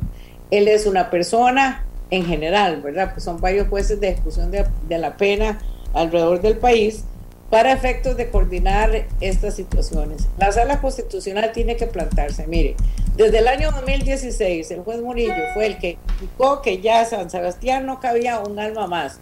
Le dio cuatro años al Estado y no cumplió. Cuatro años que se vencieron en octubre del 2020. Tuvo que intervenir ahora la sala constitucional para hacer una excepción del desorden, para decir ahora, reciba tantas gentes tenga por habilitado 300 espacios ahí de San Sebastián, Sebastián que está obligado a ser cerrada. ¿Por qué? Porque no hay otra solución por la ineficiencia. Pero si comenzamos por ahí, ¿qué es lo que hay que hacer? Organizar claramente el tema de la nueva cárcel, ¿ok? Pero la coordinación entre instituciones, ese es el desperdicio en, en la administración pública, que hay cantidades de funcionarios, hay duplicidad de funciones y no pasa nada. Yo creo que desde la cabeza del Poder Ejecutivo tiene que venir la orden para ese ordenamiento. Tiene que haber esa declaratoria de emergencia y ahí tienen que involucrarse ese tipo de funcionarios que he indicado, desde magistrados de la Sala Constitucional, porque una de las grandes responsables de todo eso es la Corte Suprema de Justicia. Es responsable el Ministerio de Justicia y dentro de la Corte está también los jueces de ejecución y finalmente la Defensoría de Habitantes. Por ahí tenemos que comenzar en esa coordinación y tomar decisiones inteligentes para que lleguen a la Asamblea Legislativa en temas de presupuestos o de eventuales reformas a la ley. Bueno, gracias, doña Gloria. Gracias por, por no solo eh, poner el problema sobre la mesa, sino por tratar de dar soluciones también. Gracias a doña Gloria Nava con una gran experiencia sobre el tema que está hablando y una gran preocupación que es absolutamente válida. Gracias por estar con nosotros esta mañana. Bueno, señores, aquí tengo que decirles que en cuestión de días ingresará a Costa Rica un amplio portafolio de cannabis medicinal.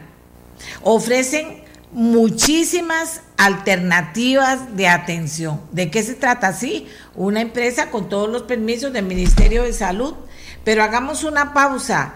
Costa Rica, hagamos una pausa.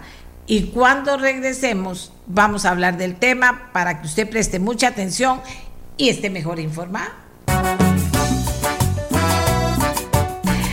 Yo sé que hay mucho que hablar de cada uno de los temas que tocamos, pero vamos a ir haciendo el esfuerzo de ir siendo muy puntuales y buscar soluciones, ¿verdad? Eso es muy importante.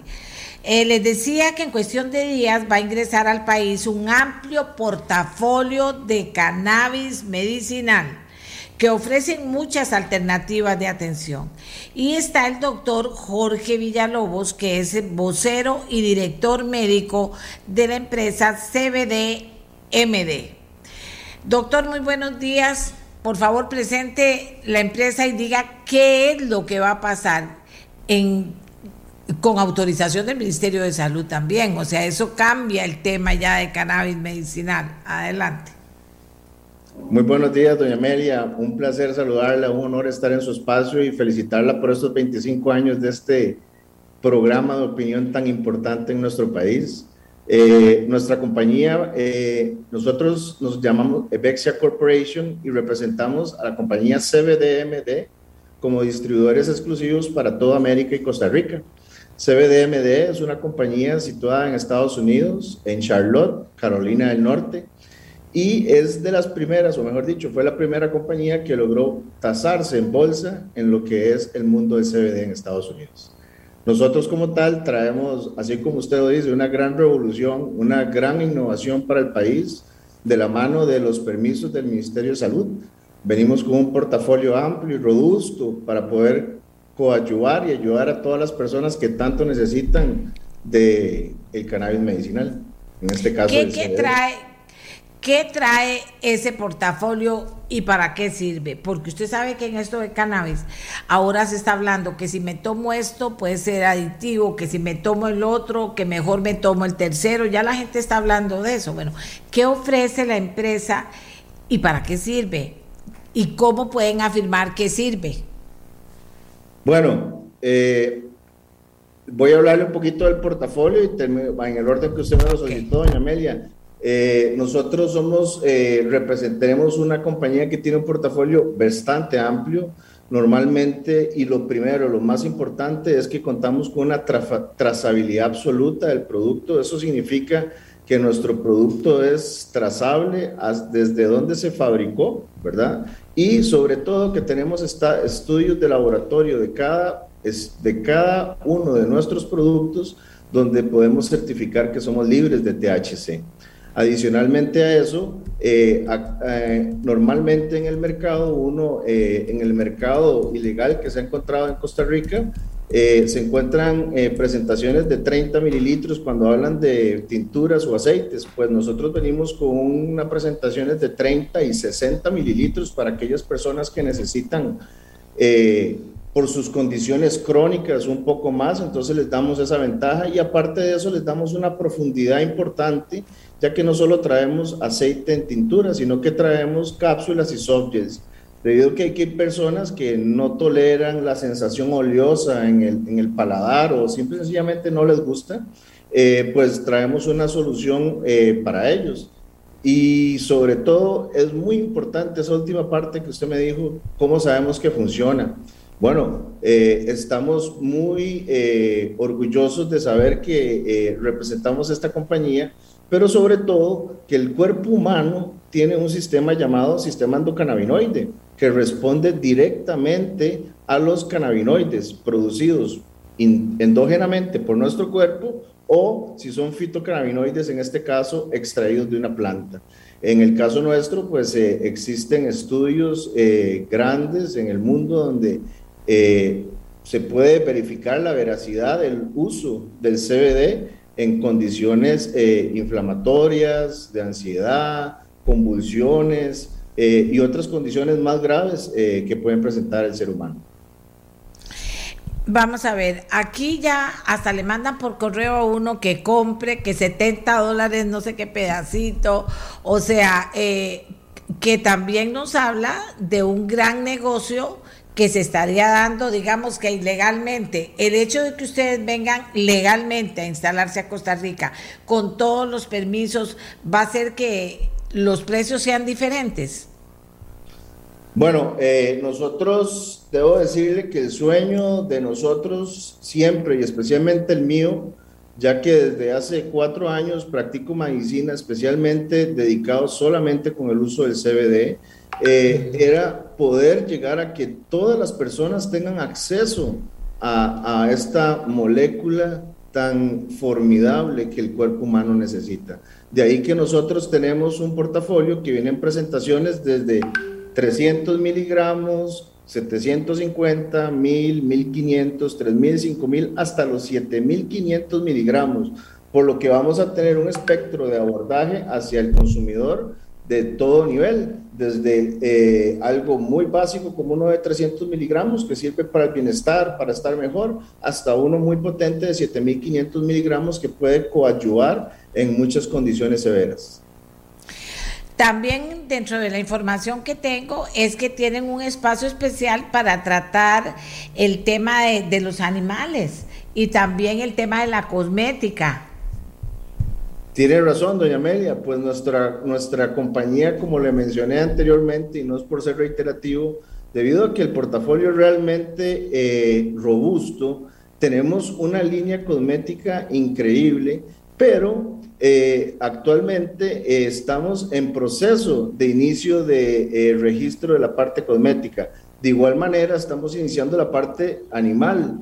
Ya porque la parte veterinaria es parte de la vida de todos nosotros hoy en día, más que todo hoy en pandemia, que muchas personas han necesitado de sus mascotas o que han requerido del, apoyo de ellas, pues tenemos una línea que se diferencia de todas las compañías que hay, ya que normalmente las compañías que fabrican CBD hacen una línea veterinaria única. Nosotros nos dividimos en tres ramas, felina, canina y equina, dando un mayor y mejor abordaje también para los animales que son parte de nuestras vidas. Aquí me dice, me dicen que está totalmente acreditada la eficacia para ciertas cosas, ¿verdad? Que eso yo creo que es, es importante, eh, doctor, aclarar que no es para todo, para qué sí, para qué no. ¿Y quién receta esos medicamentos? ¿Se van a comprar con receta? ¿Cómo funciona? Bueno, el CBD eh, es, tiene un permiso y está inscrito como un suplemento alimentario y como tal es que se comercializa, por lo que no necesita receta médica para su uso. Eh, el perfil de uso del CBD es muy seguro en, general para cualquier persona y, o animal también.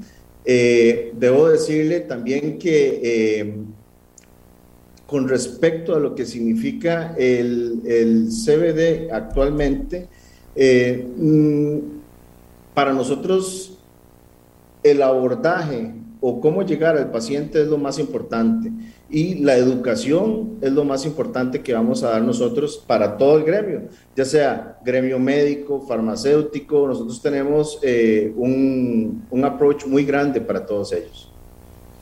Sí, eso de los animales es muy importante. Yo conozco una perra, no digo perrita porque es grande, muy, muy noble, una pastora alemán, que comenzó a tener dolores fuertes por el tema de la espalda. Y lo único que le ha provocado un, ¿qué le voy a decir? Eh, que disminuyera el dolor ha sido el, el CBD, que le ha provocado que disminuya el dolor.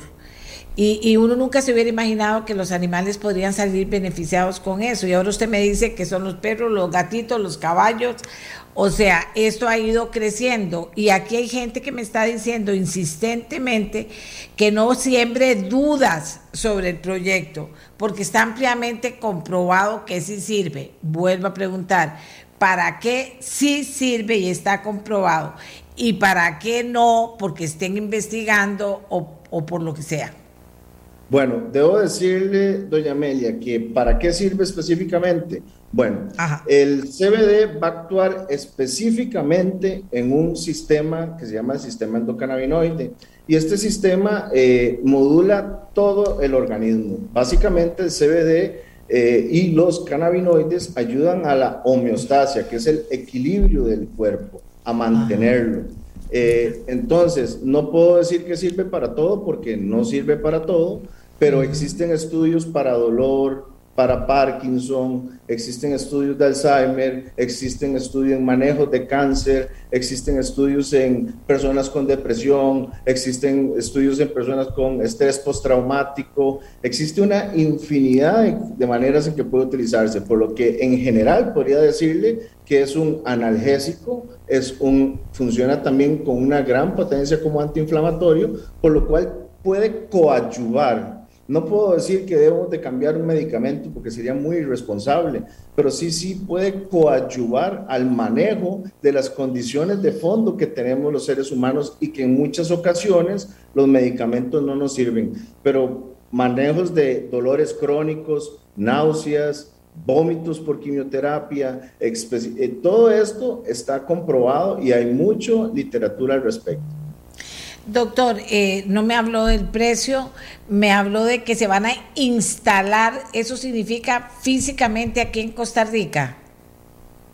Eh, nosotros, eh, somos, nosotros traemos el producto terminado de la compañía, tenemos nuestras oficinas ubicadas en Santana y em, con respecto al precio, debo decirle que nosotros somos una compañía business to business, o sea, nosotros tenemos canales de distribución por los cuales ciertas compañías van a poder acceder a todas, vamos a distribuir en todas las farmacias del país, en todas las macrobióticas del país y también tenemos un canales de venta directa a las personas, así como un canal odontológico. Entonces, y vamos a tener un canal médico. Entonces, nosotros eh, para yo eh, hablarle del precio, puedo decirle que son, van a ser accesibles al mercado nacional.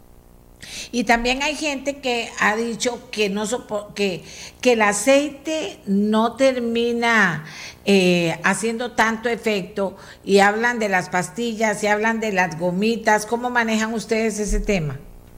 Bueno, el portafolio de nosotros en la parte de consumo humano es muy bien, es grande, ¿verdad? Tenemos la parte de las aceites y tinturas, como le hablé anteriormente, pero en esta apertura que vamos a tener en Costa Rica en las próximas dos semanas o tres semanas, vamos a estar en el mercado nacional con todo.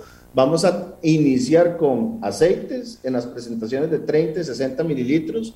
Traemos cápsulas y soft gels eh, eh, en presentaciones de 400, 1000 y 1500 miligramos que van a ayudar para que las personas puedan eh, consumirlo. De igual manera, vamos, estamos en el proceso para una segunda etapa. Esperemos que a inicio de año vamos a tener nuestras gomitas, los gomis y toda la parte que es tópica, eh, eh, que coayuda mucho en lo que es inflamación y dolor de las personas. Eso todavía no está. Vamos a arrancar con gotas, aceites y cápsulas y soft gels y estamos en proceso de terminar la inscripción de las gomitas y, y, los tópicos. De igual manera, estamos en proceso de inscripción de la parte cosmética y la parte veterinaria, no de dude que ya estamos en la misma. Lo que pasa es que tarda un poco más debido al proceso que requiere. Bueno, aquí la gente responde haciendo preguntas. Vamos a, vamos a ver, pero ya cumplimos con presentar al doctor. Es que me parece interesante que ya va a tener los permisos, doctor. Eso, eso es, es importante que lo deje hiper claro, porque se supone que eso todavía aquí en Costa Rica no se permite.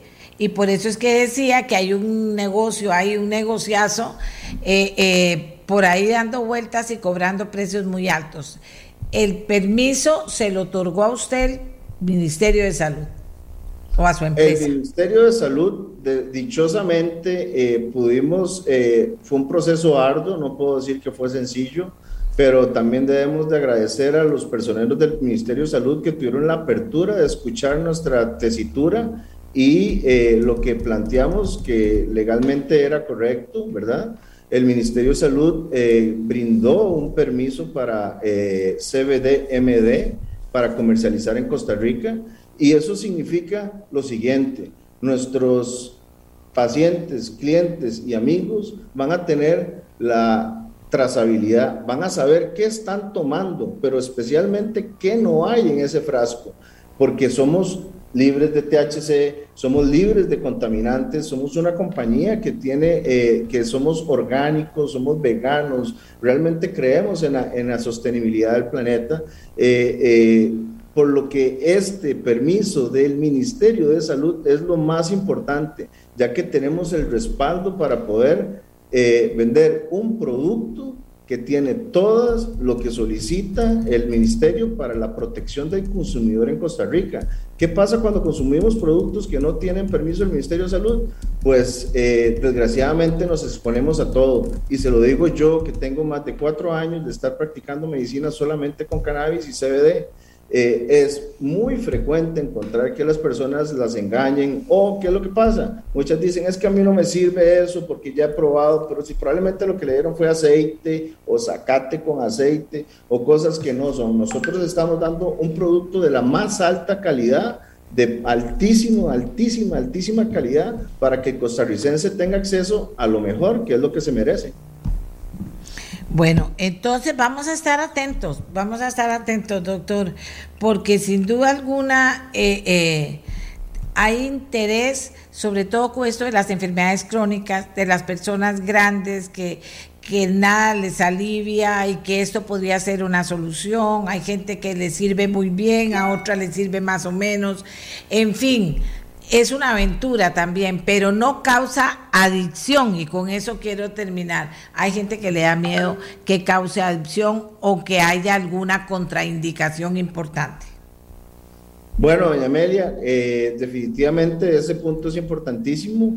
Eh, una vez más, eh, le recalco que nosotros internamente producimos sustancias análogas o muy similares al CBD por lo que eh, nuestro cuerpo está capacitado para procesar medicamentos en, en, en, conjunto con estos medicamentos. Ahora, ¿qué es lo importante? Hay que tomar precauciones y al igual que otras sustancias en la naturaleza, por ejemplo la toronja, si uno toma mucha toronja, fresco de toronja y toma medicamentos, eso podría inhibir a nivel del hígado el funcionamiento o la absorción de ese medicamento.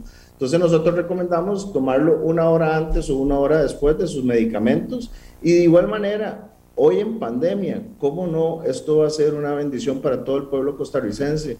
Cuando estamos en casa, encerrados, ansiosos, con miedo, preocupados, pues el CBD es, una, es un gran coadyuvante en todo esto y podría ser que los costarricenses eh, tengan una mejor calidad, no solo a partir de ahora, sino que van a pasar un buen fin de año.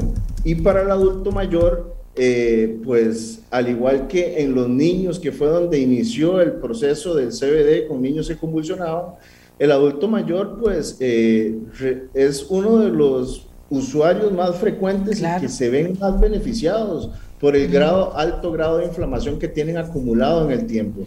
CBD va a llegar y va a ayudar a que eso sea de mejor tolerabilidad para todo este gran grupo de personas que han dado todo por nuestro país. Excelente, excelente doctor.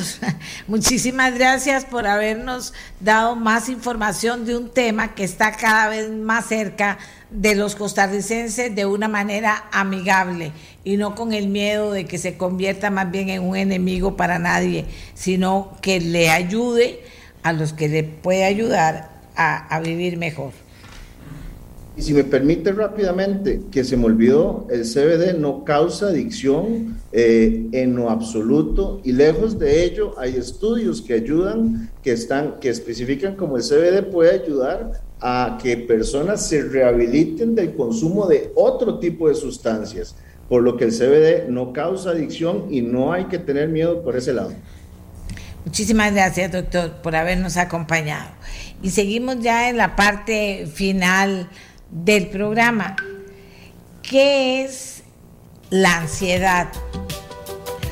Un sentimiento muy parecido al miedo, pero sin una causa. La persona siente como si estuviera en una situación amenazante, una mezcla de sobrepreocupación con estrés aguda. Sobre Preocupación es una tendencia a pensar repetidamente sobre asuntos o eventos que no se pueden cambiar porque están en el futuro o ya quedaron en el pasado. Eso activa procesos en el cuerpo que nos hacen sentir alterados, como palpitaciones, fatiga, producción de más ácido gástrico. Y ahora veamos qué es estrés surge cuando enfrentamos un reto. Activa químicos como la adrenalina y el cortisol. El estrés agudo puede ser ventajoso si nos pone alerta en una situación puntual, pero se vuelve dañino cuando se convierte en crónico, es decir, cuando no pasa o no mejora. El exceso de cortisol literalmente es tóxico. Con el tiempo, llega a alterar las células, los químicos del cerebro y perdemos facultades. Se calcula que a nivel mundial 3.6% de la población padece un trastorno de ansiedad. Si necesitas apoyo psicológico, la línea 911 tiene especialistas disponibles 24/7 que atienden de forma gratuita. La fuente de esta información en el mes de octubre que se le da especial atención al tema de salud mental, la fuente es el doctor Luis Diego Herrera Miguetti, experto en psiquiatría y salud pública y de la Organización Mundial de la Salud. Y seguimos ya despidiendo, despidiendo el, el programa. Gracias por haber estado con nosotros. Mañana estamos preparando temas que esperamos les interesen muchísimo. Mientras tanto, Costa Rica, sintámonos lo mejor que podamos el día de hoy para que todas las cosas que hagamos nos provoquen alegría, nos quiten preocupación. Todo eso se puede hacer con una buena salud mental. Este programa fue una producción de Radio Monumental.